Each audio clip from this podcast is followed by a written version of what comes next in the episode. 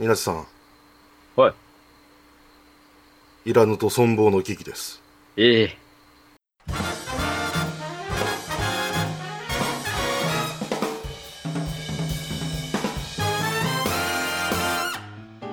そんなわけで始まりました LNN と予防戦この番組はめんどくさい大人になってしまった濁りとニナッチがゲームを中心に興味のあることを様々話しながら果たしてちゃんとポッドキャストができるのかという検証をするヘッポコ実験ポッドキャストです内容にはネタバレ音バレ編集ミスを多く含みますのでご注意くださいということで。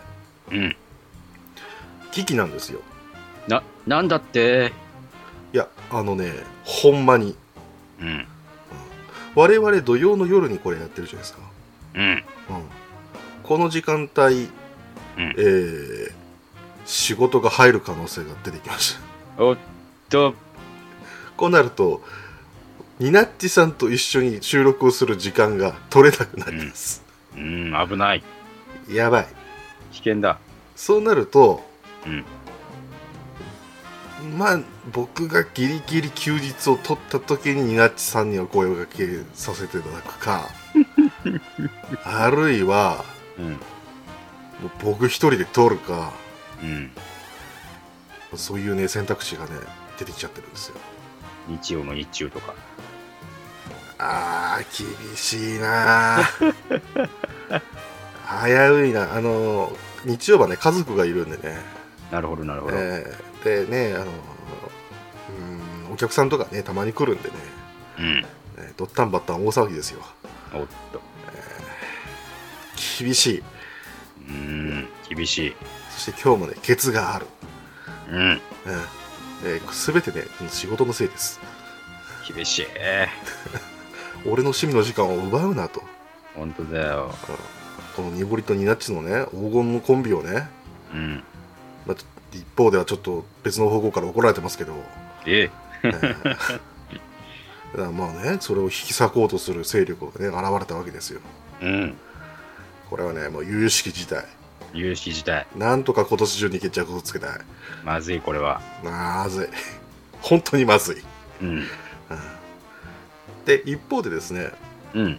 皆さんあのーまあ某所で、うん。あのー僕はあの釘を刺されたんですけどもええ。ニナチさん的には大丈夫でしたか？あ僕にはあの何にも。あそうですか、ええ。えー僕はですねなんかあの暗がりに連れ込まれて、うん。えーこう目隠しをされて、うん。えー口をガバッと開けたらですねうんなんかあのシュワシュワするものをなんかこう口の中放り込まれまして、えええええーであの気づいた頃にはいなくなっていた後でうん。口の中にはなんか抹茶の匂いとかね、あえーそういったものをですねあうん。なんか感じるなんあかもううえってなる感じはいはいはい。襲われた。の襲われましたね。ああ。いやあいつらね卑怯ですよ本当に。危険ですね。危険ですよ。えーまあこんなこと言ってるとねまたやられると思うんですけどね。またまた連れ込まれますけど。そうです。あの大体こっちはねノーガードなんて、ええ。えーえー権力にも弱いですから。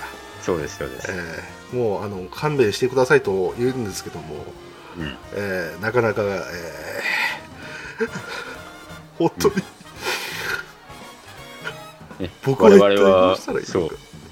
我々はねあうん。あもう絡まれたらあのああわかりました。いくいくらですかっていうふうにね。そんな感じですね、えーこんな感じですから、えおい飛べよって言ったらねもう2メートルぐらい飛びますからね。ーそうそうそうそう。そ えーっと、えーまあこんなんでいいでしょう。うん。はい。というわけで今日はね、今日でまたお話をしていきたいと思いますので、宮地さんはい。よろしくお願いします。はいお願いします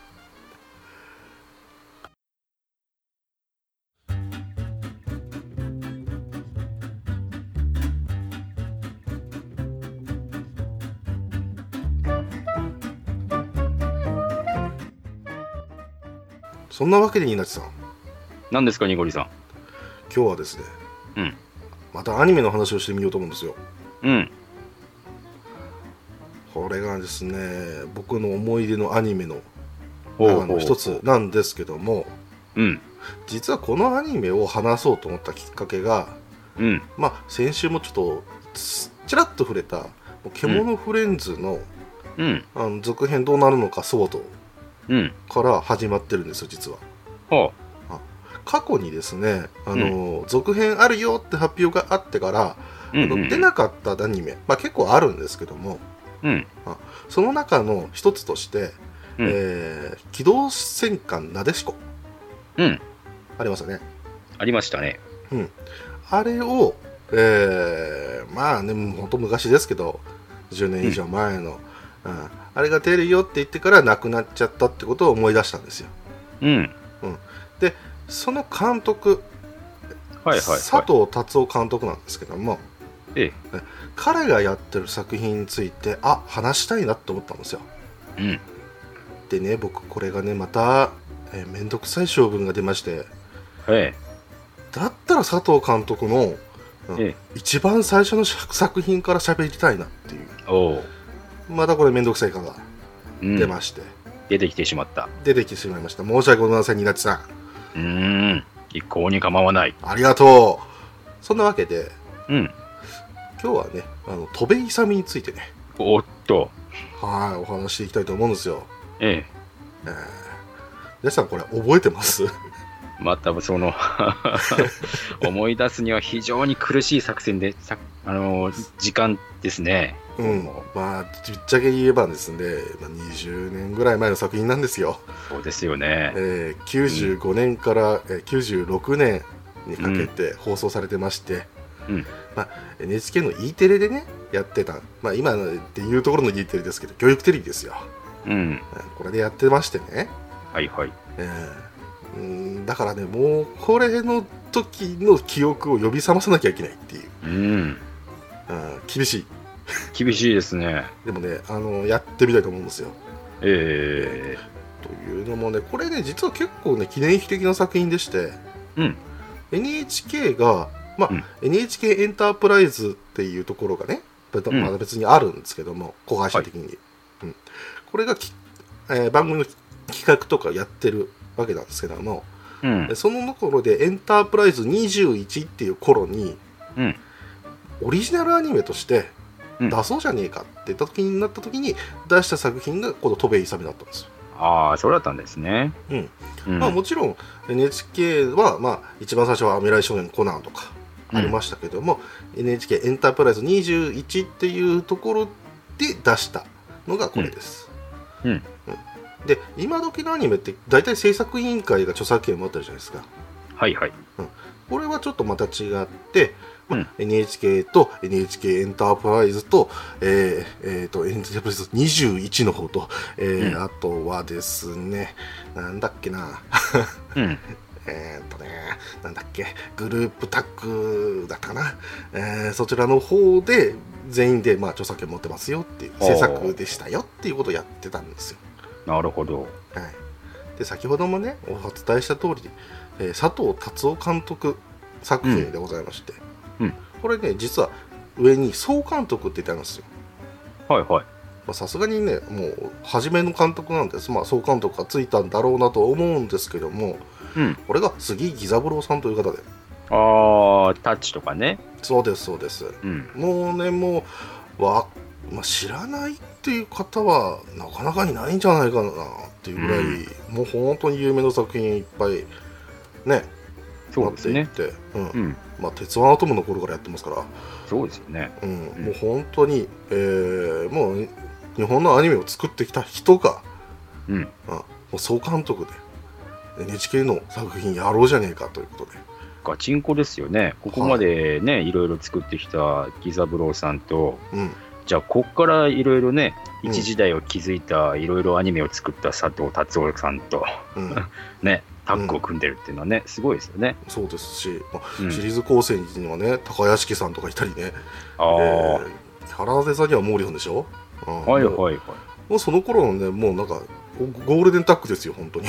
ガチンコですよね、これね。ガチです。まあ、うん。それこそもう話題に上るようなねそれこそ、あ安野さんだとかっていた時代ですから、はい。新進気鋭がっていうところではないんですけども佐藤監督がスッと出てきた時にはもうこれでもう少年少女の心をわしづかみしたといううん。そういう作品になってましてね。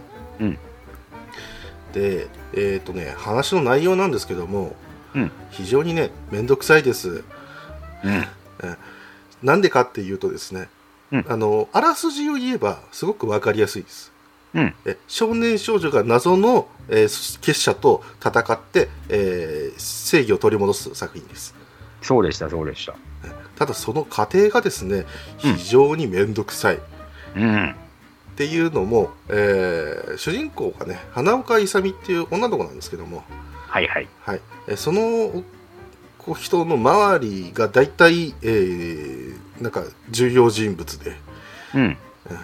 で、えーなんと言いますかお父さんはなんかあの死んだとか失踪したとか、うん。えーそういうふうになってで、探してるけど見つからない、えーでおじいちゃんのところに、えー日本にね、えー行って、で、えーなんだかんだ言って、えー いろんな人と出会いうん。そしておじいちゃんの友達みたいな感じでもう一人のおじいちゃんみたいな人に会い、まあ、もう20年以上の作品ななんでねたった作品なんで、もうこれは言いますけどそのおじいちゃんの友達の方があの、まあ、黒幕っていうね。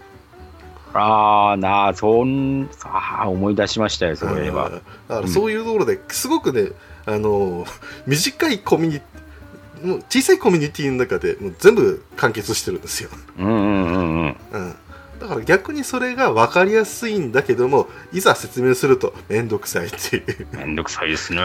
非常に面倒くさいしかもですねこの、えー、戸部勇美はですねまあ勇美っていう言葉だけで分かると思うんですけども、えー新選組をねうん。イメージしてうん。やってるんですよ、はいはい。っていうのももうこの主人公がね3人いるんですけどさっきの勇美ちゃん含めて、うん。えそれが新選組の子孫だっていうそういう設定なんですよ。なるほど。で、えー他のね登場人物もその新選組に絡んだ名前がかなり多い、うんまああの坂本龍馬とかいたりしますけども、うん。うん、あのそういったことで、えー実はちょっとねあの NHK の大河とかあここら辺を意識して作ってるのかなっていうのがここで見え隠れするんですよ。うんうん。でお互いのその関係っていうのが、えー新選組に照らし合わせるとちょっと面白い。お。おですけども、うん。ただこの作品、えーぶっちゃけですね、うん SF です。ー。そうですよね。はい、うん。えー前半はですねそのしまあまあ言ってなかったですけど小学校5年生なんですよ、えーと主人公3人が。はい、えーこれね勇と、えー、トシと宗師ということでまあどっかで聞いたようなうん。えー3人でございますけども、えーん。やっぱこの3人が、えー小学校通ってるんです、うん。小学生なんですね、うん。で5年生で,、えーで同じクラスになって、あうん。で、えーいろんな秘密を解き明かす冒険者、うん。みたいな感じでね、うん。で新選組というふうに名を乗りつつもあーまあまああの世界征服を企んでいるんじゃねえかっていうところにたどり着いてうん。じゃあじゃあそれを解決しようと言って後半パートではそういうバトルもの的な感じになっていくと、うん。はい、なので、えーどっちが好きかで結構分かれるっていうねファンの間でも、おおなるほど。うんちなみにニナツさんはどっちの方を思い出します、うん、僕は後半の方ですからね、やっぱり思い出すのは。うん、僕もね、そうなんですよ、うん。うん、だから少年探偵ものみたいななあの感じが前半にあった部分でうん。あの結構緩いんですよ雰囲気がうん。だからこそ後半で結構、えークライマックスになっていければすごくシリアスになってくるんではいはいはい。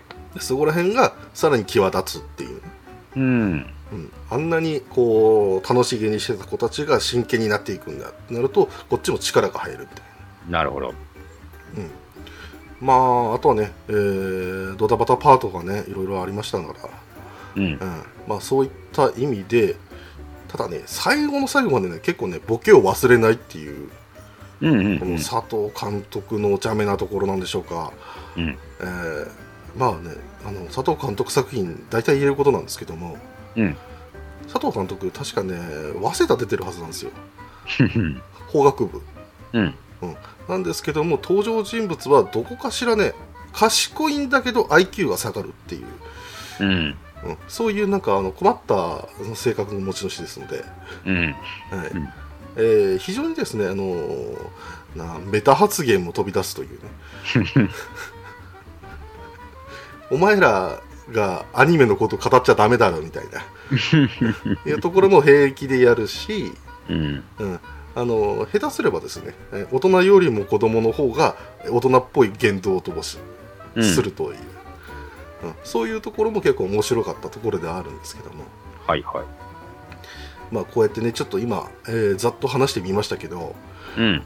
なちさん本当だんだん思い出してきますね、だんだん少しずつですね。だんだんですねうん。まあねえっ、といさみちゃんとかねまあキャラクターのこととね話していけばちょっとわかるかな、うん。いさみちゃんがですねまあ帰国子女なんですけどもうん。ボイッシュな女の子でそうでしたね。はい。ここでですねみんなスパツ属性に目覚めるんですね。う、ーん、そうですね。はい。で大江戸小学校っていうのに転校してきてで、うん。えーまあ、新生活だよとうん。いうふうになるんですけども、うん。えーまあその近所に住んでる都市、うん。えーもうこの子はもうちょっとねまあアニメが好きというか、うんえーそういうところはあるんですけどもまあちょっと喧嘩っ早い普通のやんちゃな男の子、うん。はい、でこの子がいて、えー、宗師っていう子がもう一人いて、うん。えーこちらは、えーちょっとなんていうかなキザというか、うん。えーまあ、ナルシストですよね、うん。うん、でまあ女子からも人気があるという、うん。うん。えーまあ、トシと宗師はまあ幼馴染ですので、うん。えーいつもつるんでるんですけども、えーその勇と、えー関わるってなってくると、うん。えーなんか変なこうねあのデコボコ感がしありつつもなんか、えー変にこう気が合っていくといううん。ことはありましたけども。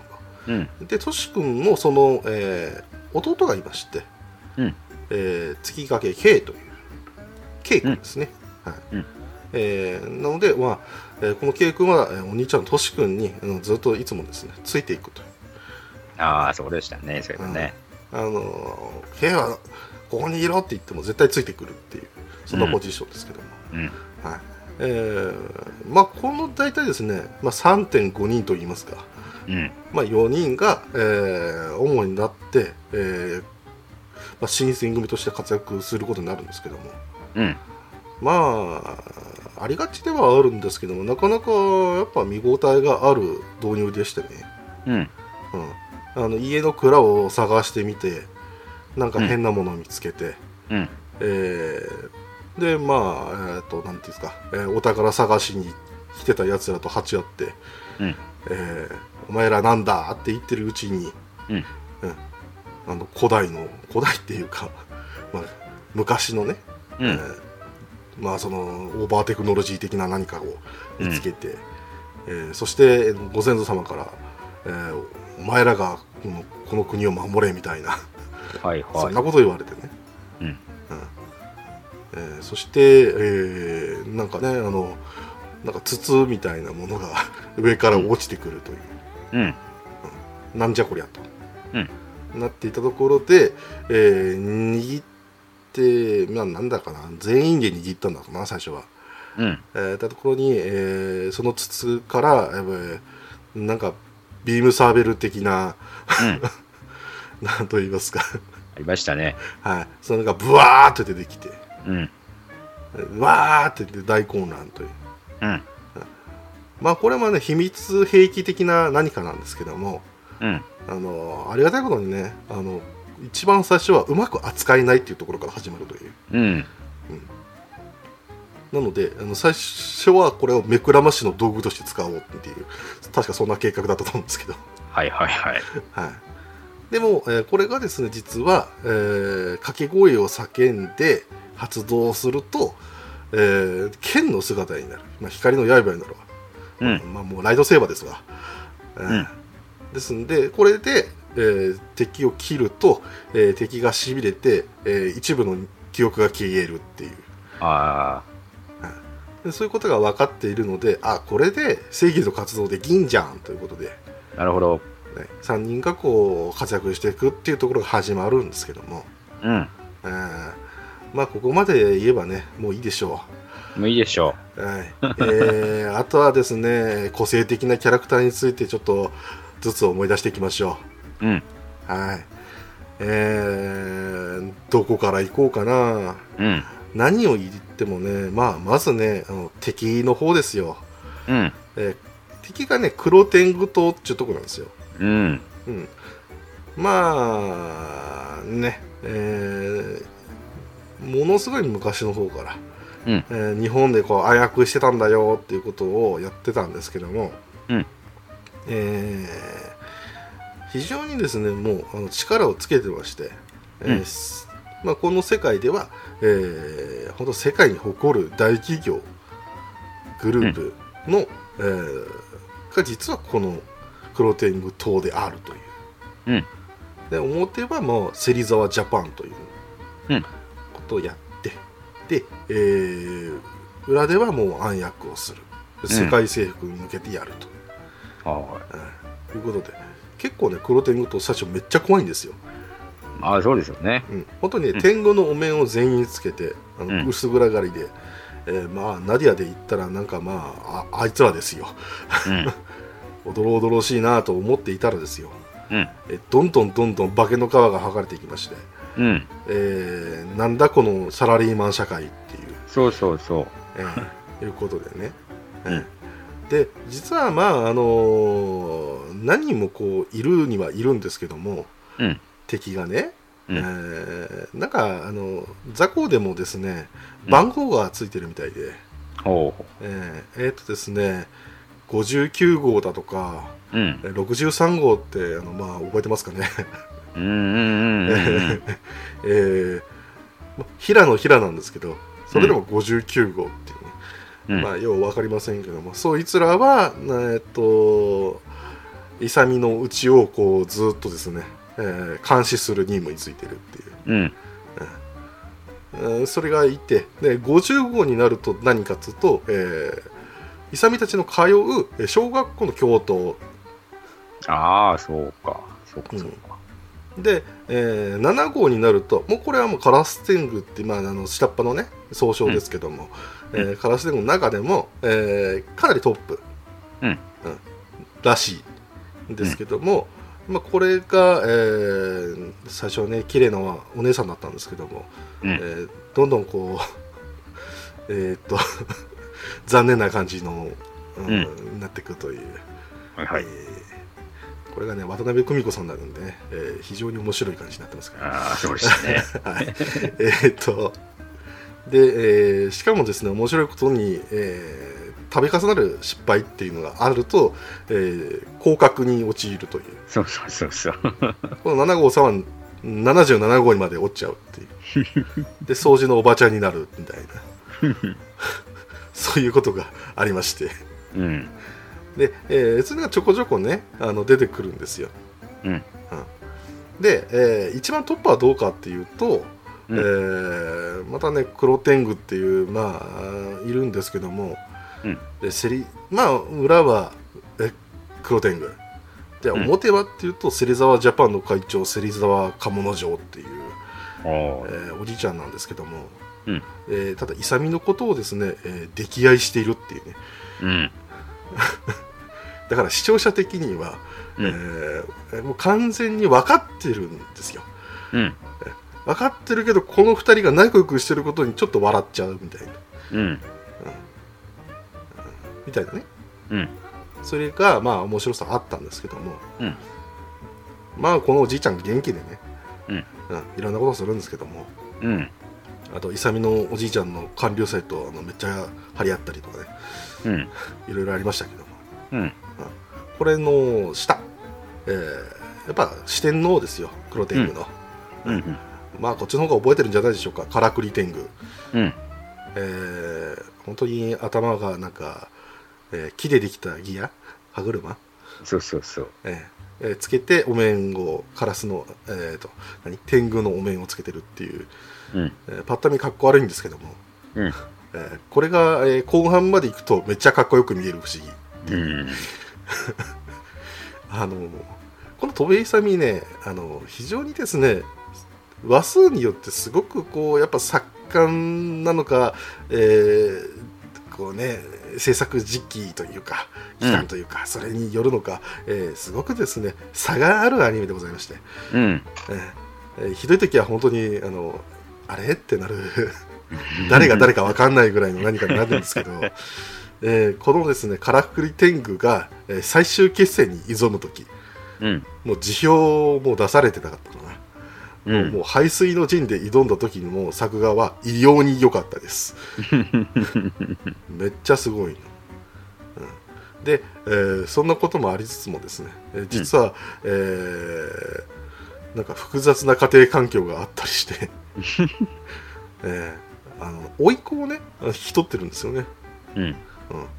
でその甥っ子を、えーまあ、ちゃんと育てようとしてるんだけども奥さんいないんでうん。あのもうほんと男で一つでやろうと思うんですけど言ったらじもう大会社の重役なんですよ。うん。なので家を開けがちという、うん。なんでしょうかこのあのー現代社会を投影してしまった感。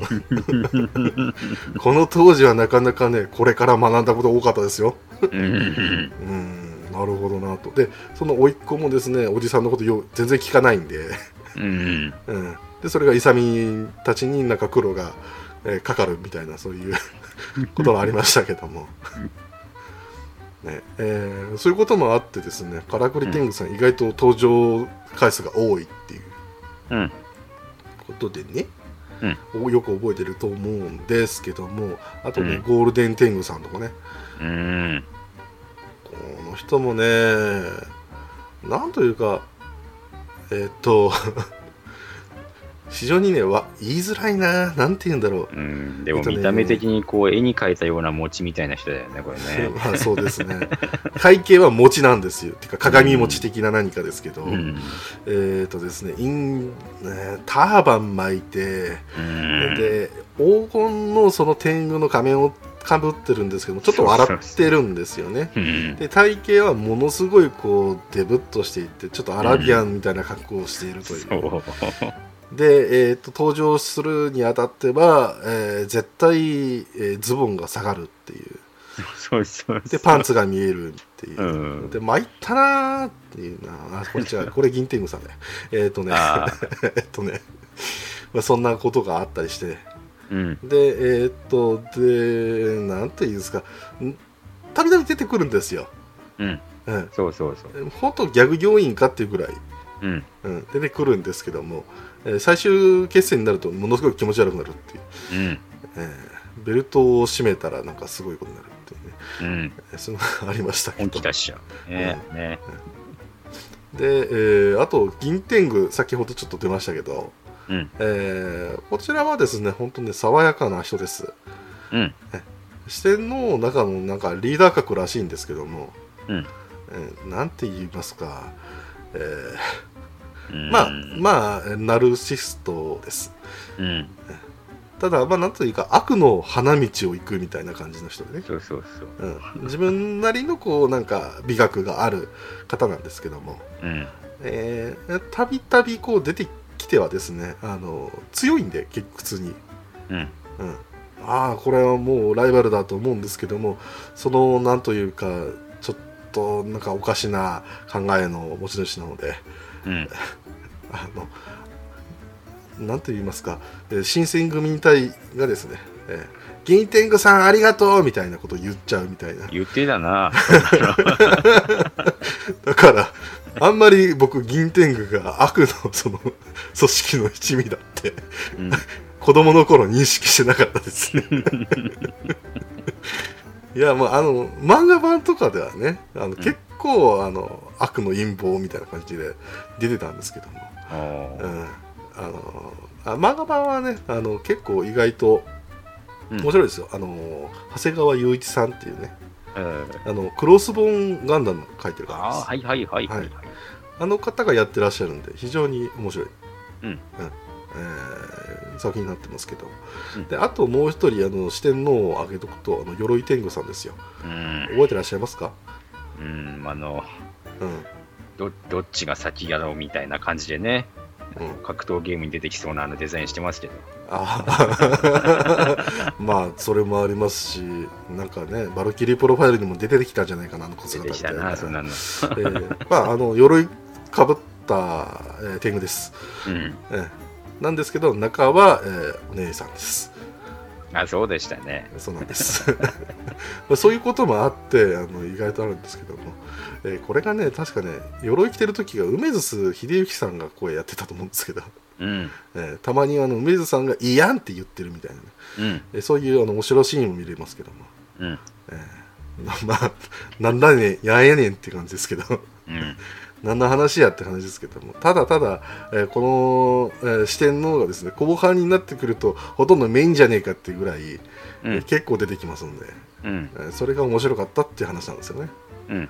まあ、他にもねクラスメートのうんぬんかんぬんとかね、えーあとは勇のお母さんが、まあ、井上貴子さんやってたとか、うん。えーあとはねまあ話数でいけば50はあるんでうん非常に厳しいんですけど、うん。あの怪人雲男とかね えーあとガママイマスとかねうん。非常にねあの面白い話いっぱいあるんですけども、うん。えー一つ一つこうね言っていくのは、えー辛いなっていうところがあって、うん。えーあのーこの作品であのオリジナルでねあの、うんガンバマンっていうのが出てくるんですよああ、出てきますね。はいまあ言ったら戦隊ものでねうん。で、えー、トシとか、まあ、あっちの兄弟がもう本当大好きなガンバマンうん。っていうことであるんですけどもこれがたばたびたび出てくるっていううん。そういうところで意外と親近感出るんですけどもうん。で普通にねそれをね追っていけばねまた違うんですようん。っていうかねガンバマンがねあのずっとねあの展開していってるその流れがうん。本当にね、特撮の流れなんですよ、そうでしたね、それもね。ね。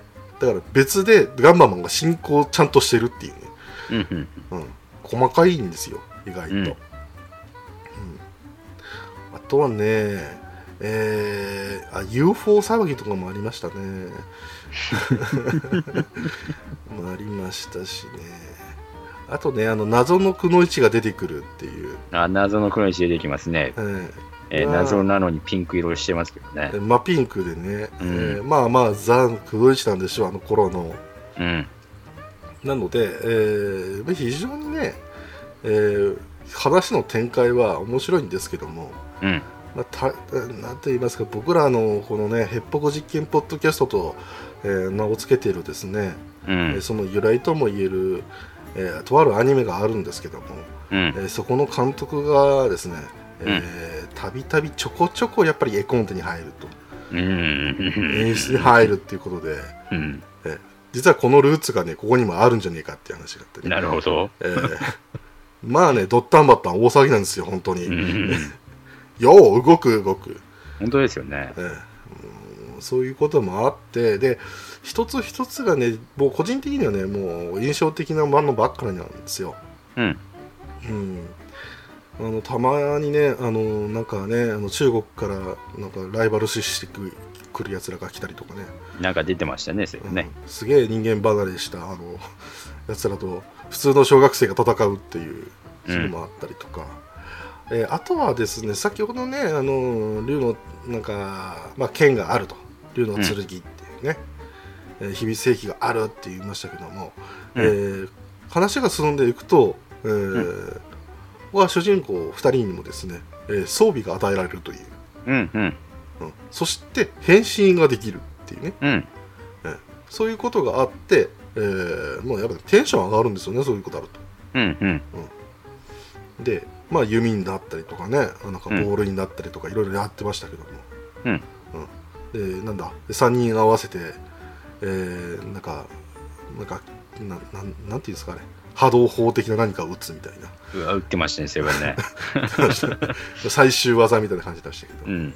うんでそれがまあ一つ一つねうん。あやっぱこの物語っていうのをもう盛り上げていったんだなっていうね、うん。うん、変身したのは良かったんだけど、あの、うん大事なスポスパッツ養分が減ったっていう、その、ええあの本当にねもう悲しかったですね。悲しかったね、あれ、ね。た短パンぐらいになっちゃったんでね、う、うんんスパッツが良かった。残念だね。だもうねしかもスパッツをちゃんとこう見せようっていうぐらい、うん、あの彼らはですね彼ら、うん。彼女らはあの基本的に移動手段が自転車っていうね。そうそうそう。マウンテンバイクっていう。そう。でそれでこうチラチラ足が見えるみたいなっそうそうそう。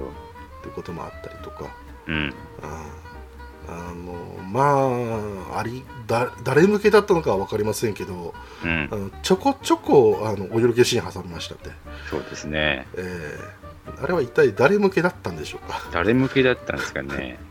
いきなり第一作から飛ばしすぎだろうっていう。そうですねだからいろんな要素がねもうほんと盛りだくさんうん。うんやばかったね。えーっとねそう偽のくのいちとねあの鬼、えー失踪しているはずのお父さんとの階段の柄は一体何？みたいな、うえん。ー最終的には一体怪しいんじゃねえかあいつらみたいな。本当ですよ。なんでピンクのくのいちとミイラ男がなんかわけのわからないこと 冷静に見てみるとね非常にねなんかあれなんですけどなんか風魔忍法帳みたいなこともしましたから。一体何がしたいんだっていうかこいつらは一体何なんだみたいな。うん。うん、まあそういうのもあって、まあ、あとはね先ほど言ったあの、えー、トシの弟の K 君が、うん。えーなんか変な装備をあれは三輪車ですか、そうです、そうです。えー飛行能力を持った、そうそうそえう。ー三輪車で登場するとか、うん。えーあとはえっ、とあえて名前は言いませんが、えーまあえっとうん。何か白装束にを身につけた、えーうんとても素敵な、えー強いなぎなた使いが出てくるとかね。ええ。いろいろありましてええええ。ええ謎の勢力との共闘みたいなことがあったはいはいはい。えー完全におじいちゃんって言ってるんですけど、い。ましたね。はい、だからそういうバレバレなところもまあ上がるという、うん。えーそういうこともありまして非常にですね、あのーまあストーリーその話の組み立て方、うん。面白かった。うん。うん、でさらには先ほどちょっとお話ししました SF 要素っていうところもあってうん。ああなるほどねという謎もちょっとやっぱりあったんですよ説得力が。うん。うん。で最終的にはうーん内、まあ、悪の組織のね、うん内部からちょっと崩れ出すっていうところも結構これリアルなところでね、うん。うん、確かにカリスマではあるんだけどもそういうところでああななるほどとうん。悪魔の方でもないろいろあるんですね。っていうかまあ、えーサラリーマンやっぱりいろいろあるんですね的な、ねそういうところに落ち着くわけですよ。うん。うん、これでね、あのーまあ先ほどのねずっとストーリーとかキャラクターの話しましたけど、やっぱりね、あのー絵もいいんですわ、うん。うん、先ほど言った通りよう動く、よう動きますよね。うん。でいろんな場面あの先ほど言った大江戸っていうねそこら辺の街の細かなところがすごくねよく描かれてるんですよ。そうそう。うん、やっぱりなんかねちょっとね自分の頭の中でもあの大江戸省から大江戸公園大江戸山あたりの地形は頭の中にちょっと入ってますもん。うん。うん。うんっていうところもありつつさらにね、音楽もね良かったんですよ。うんそれもそのはず、うん。あの音楽担当がですね、えーうん。芹沢弘明さんというはいはい方ではい。ございまして、うん。まあ、この方はねもう知ってる方はもう全然知ってると思います、ん。昭和というか、まあ、1988年とかかな、うん。あーまあ、70年とか。そこら辺のですね、えーヒットメーカーでした、うん。まあ、代表的なのは岩崎良美さんの「タッチ。うん。」まあ、ここでつながってくるんですねタッチがね。そうですね。で、えー、ふうにやっててそして、えー、勇としては、ね、うん忘れちゃいけないオープニングテーマうん。「ハートを味覚っけない」うん。これを TOKIO が歌ってたという、そうですよ。うん、でしかもこの作曲をですようん。芹沢弘明さんがやってたといううん。そらいい曲だよと、こりゃ、でしかもねオープニングはねやっぱよく動く、動きますねう。ん、でまあ手法としてはやっぱね、あのーまあ、がっちりやってるところもあるんで、うん。でちょこちょこねやっぱね変わってったんですよ。あの前半なんか、うん。ね、変化を見ていくと、うん。おや？っていう感じにやってましたそうよそうそうそう、だから本当毎週毎週で飽きない。ね。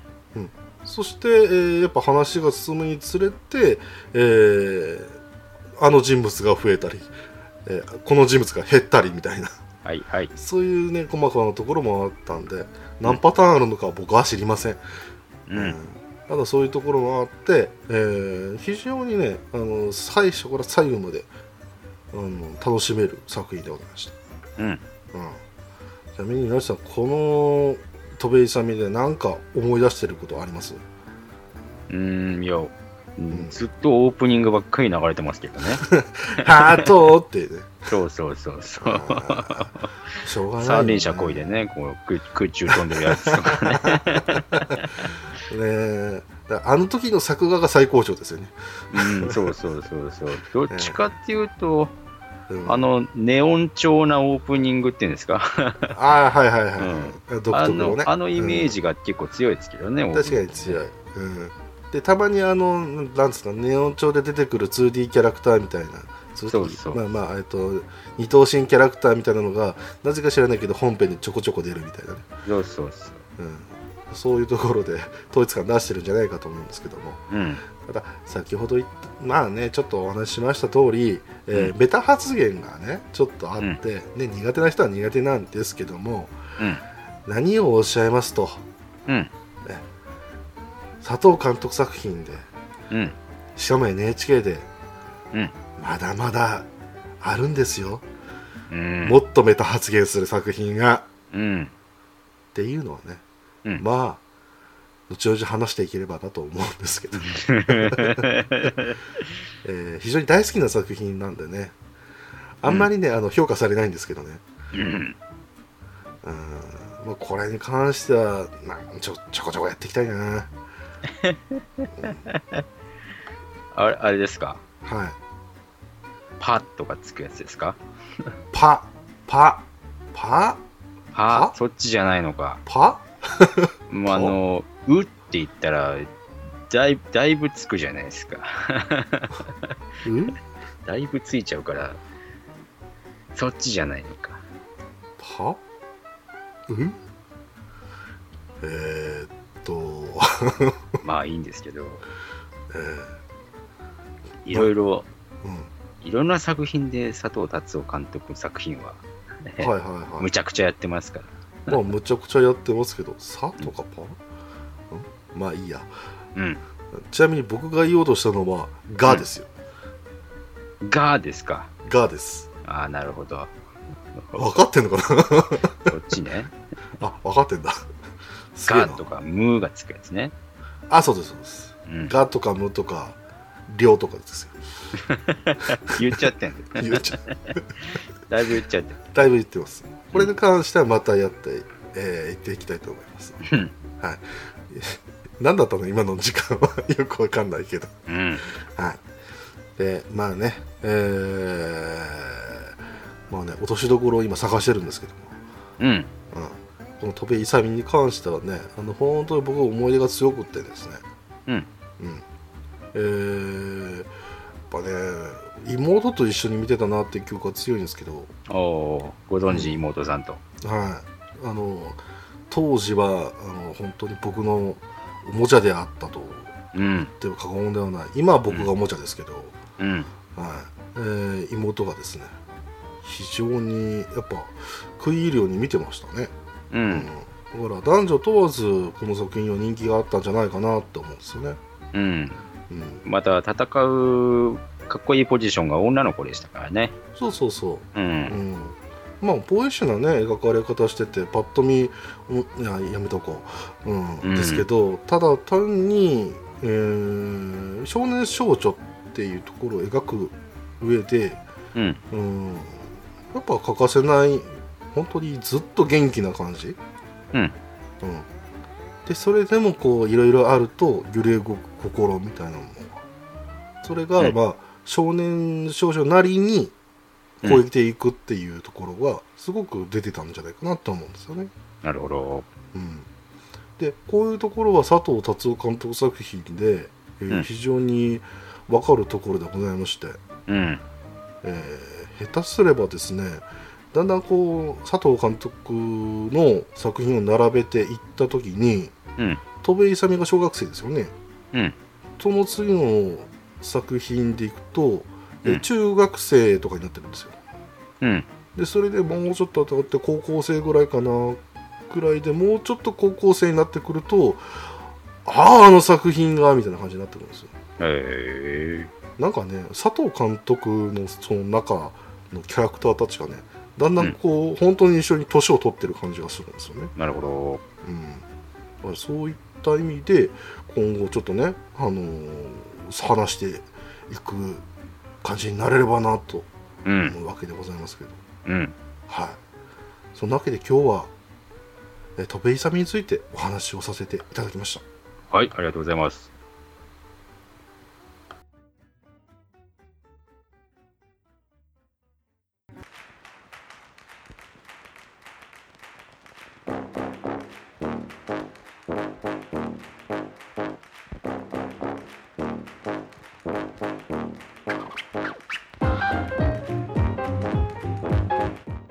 はいそんなわけでねうん。今日もお便り来ておりますのでご紹介させていただきたいと思いますはい。では、月島ドキュメンパーさんからいただいておりますよ。ありがとうございます。す第26回拝聴30時間スペシャル来ましたね。絵が浮かんで笑いが止まりませんでした。大泉さんの土井善晴は雰囲気で似てる分、本人が絶対言わないことを、えー、土井善晴で聞こえるのが好きですとうん。銃は置いてきてください。今度取り上げるのは黄色いやつですか？一体何カレンダーなんだ？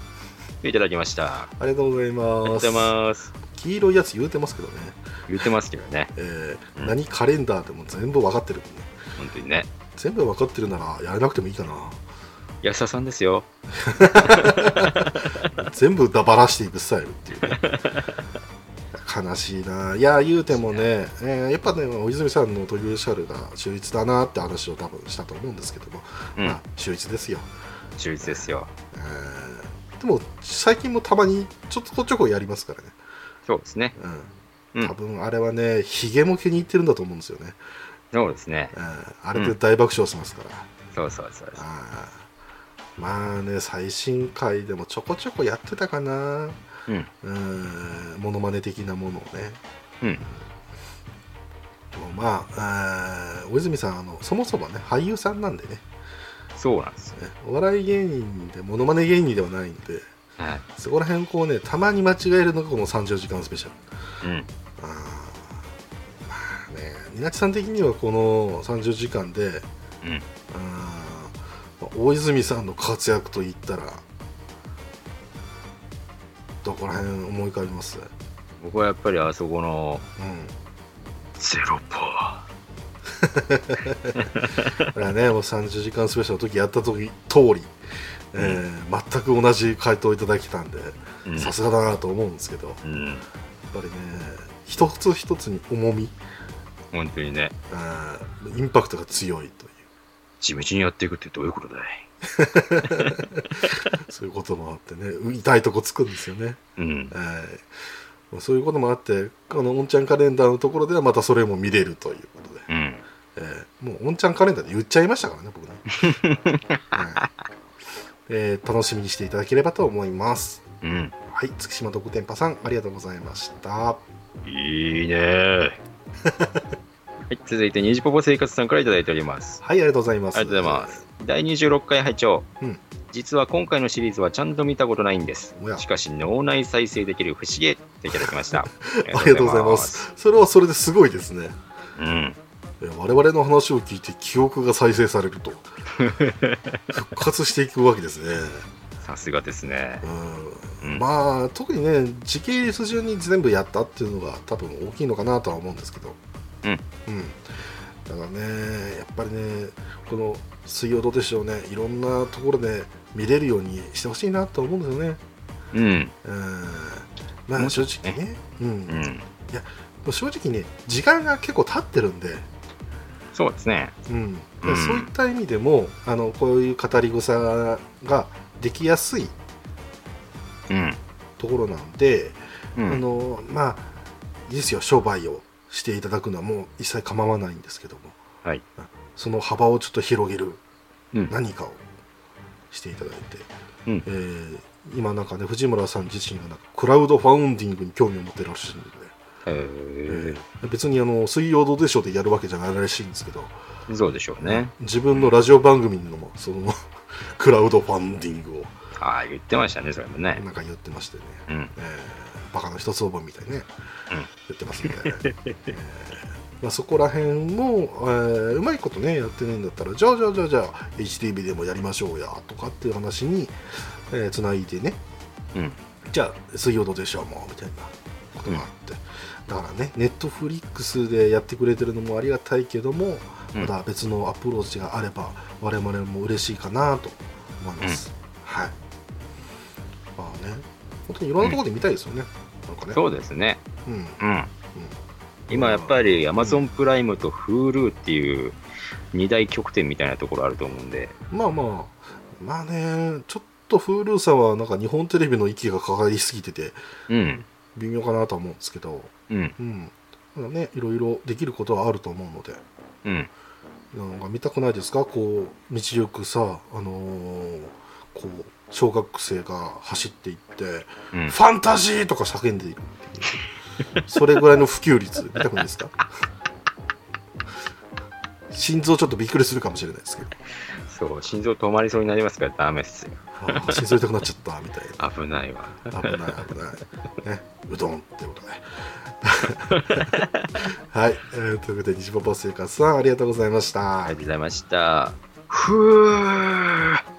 霧が晴れたあはい、続いてパンダ屋さんからいただきました。ありがとうございます。りがとうございますニーヤは体験版配信が販売数を引き上げた要因の一つかな。うんうん奇跡シリーズあるあるで深くうなずくと。うんモニュメントバレーはアプリ購入画面のデモを見たら、脳みそが痒くなる感じがしたので、即ポチりましたっていただきました。ありがとうございます。えー、購入していただくっていうのはね、本当個人的には嬉しいんですけども、うん。脳みそが痒くなるってどういう感じなんでしょうか？うーん。なんかこう、あれですか。うん、やっとかないとこう、あーもうなんかもう、あーもうちょっとこう、痒くなるわっていう。あーむず、なんか、ゲーマー魂がうずく的な感じですか？そうそうそう、あーそんな感じですか？確かにね、脳みそは確かにコネコネされたりね、いろいろ、うん。えーゲーマーにはこう直結するところがあるのかな？うんあありますけど、まあ、ニーヤがね、体験版配信がっていうところもありますけど、これ、皆さんどうですか？うん。やっぱり体験版で、うん。えー、2B ちゃんのあの足に認めてしまった人たちがたくさんいたんじゃないかなと。ね、むやみにね、こう、はしご登らせたりとかね。うん。うんなんかこれもね、いろいろね、うんあの不要なあの批判がこうなんかたまに上がってますけど、あ、そうなんですか？純粋にあの楽しめばいいじゃないかっていうところでね。まあそうですね。ううんん。だから、逆にニーヤはそういうところで人を突きつけ、えー、と、かき集めておいて、うん実はこんな深い作品なんですっていうところで、また人気を得たっていうのもあるかもしれないですもんね。うん。うんうん。なるほどね。で、バンナ屋さんもね、あの、奇跡シリーズあるあるっていうことで、うん。えーうなずいてらっしゃいますけど、やったことある方なんでしょうかね。ああ、多分パンダさんやったことあるんじゃないですか？だったらもうちょっと語っても大丈夫かな？危ない。うんあそうそうそう前回のね一つ訂正がございましたはいえっ、ー、とねパンツがね見えにくいんですよみたいなこと言ったと思うんですよ、うん。えー意外とね今回はね見えました、なんだって、うんびっくりしました、うん攻略班が。攻略はでもねあのやっぱり何と言いますか、えー非常にねあのちょっとこう言いづらいんですけどもうん。主に座高が低い方これだいぶオブラートに積んでますけど まあ基本的にね比較的にねな。るとえちょっと角度が辛いとうん。なので見えにくいとうん。いうところでなんとか見れねえかっていうところはなんかやってるみたいですね。う んただ今回はですねなんかまああの主人公まあ新キャラクターで、うん。主人公の教え子の一人で女の子いるんですけども、はい。はい。えーものすごいミニスカートなのでうん。普通にえーカメラアングルをガッと下に下げて、えーちょっと手前に走らせれば見えました、あら、うん。それは 2B ちゃんみたいにあのふってカメラ払わなきゃ。そうそうそうそう。だからそう。ちょっとしたねこうねテクニックも必要なんですけども、うん。えーまあこれを聞いていただけると分かると思うんですけどもうん。僕は変態ですね。基本的には。あの大人っていうのはね、うん。そういうもんなんですわ。そうですね、うん。本当に。誰に向かって言ってるんだえーただ奇跡シリーズ、えーね、ちょこちょこ進めてはいるんですけども、うん。えーなんか知らないですけども、うん。えー大人な恋愛的なものを一応出し始めたり、えーう僕ー。ドギマギしてます。お兄さんびっくりだ、びっくりだ、うん、こんなこともできるんだと思って、えうん。ただ俺これ RPG だよなっていうね。えうん。そうですよね。恋愛ゲームじゃなかったような気がするんだけどみたいなうん。こともあれば奇跡シリーズってねあの結構女性の人気もあるんですよ、うん。あのストーリーしっかりしててで、えーキャラもかっこよくて。うん。ほいで、えーそんなにね残虐なシーンもないんでうん。女性にもね結構人気なんで、うん。えー結局負の方もね、うん。見るんですよ、うん。ということはですよ、うんえー主人公がですね、女の子に囲まれていながらもですねうん。男の子にも囲まれてるわけなんですよ。うん。つまり僕はですねうん。どんどん倍になっていく。これはやばいですよ、うん。あ倍だけにね。ー満足げかな？今エコーかけましたからね編集で。あれ？あれ？うーんまでエコーかけましたか。ら というわけでパンダ屋さんありがとうございました。ありがとうございました。今回のお便りは以上ですね。はい、皆様からのお便り本当にありがとうございます。えーまだまだ募集しておりますので、えーどうぞお気軽に、えーお送りいただければと思います。はい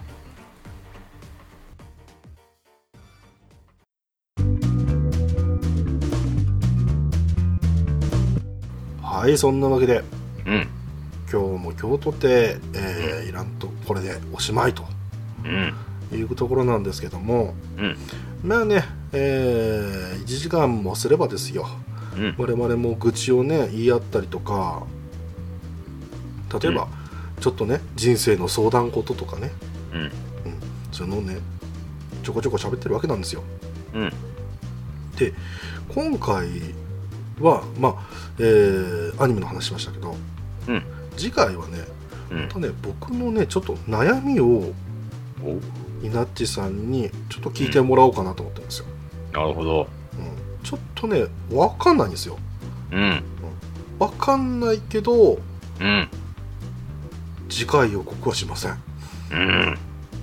実験期間中でございます。はい。はい。ですので、はい、一体何がにごりさん不安なんだろう分かんないんだろうっていうのをもやもやしながら1週間待ってください。うんこれは深刻な悩みだ。非常に深刻です。うん。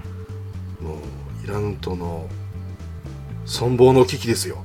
危険になんだってってやつです。そのわけで。うん。今日はねまあ、うんなんか知らないですけどお互いふわっとした感じでやってますけど。うん。先週とはまた違った意味でなんか飛んでる感じがあります。そうですね、うん。なんでしょう。えー、季節柄かな？季節があるかな。秋。冷えてきましたよ。そうですね。まあイランともねそんなに 冷えた内容でやりたくはないんですけども。大人の落ち着きをね見せてながらね。うん。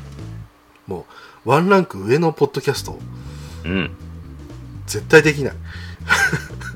大人気ポッドキャストですから。大それもね本当にもうまた 僕の愚痴が始まるでしょ？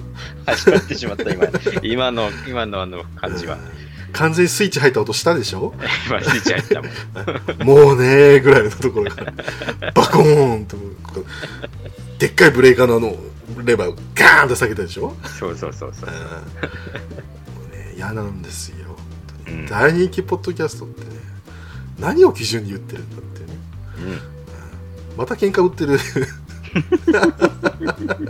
こともあってね、えーまたね、あのー個人的にもですね、えーなんかいろんなと紹介してもらってるっていうね、うんえーところをちょいちょい見かけるので、うん。もう本当にありがたい限りなんですけども、はい。まずね、えー紹介してもらえているといえばですよ、うん。あもうちゃんとね、うん。ポッドキャストやろう。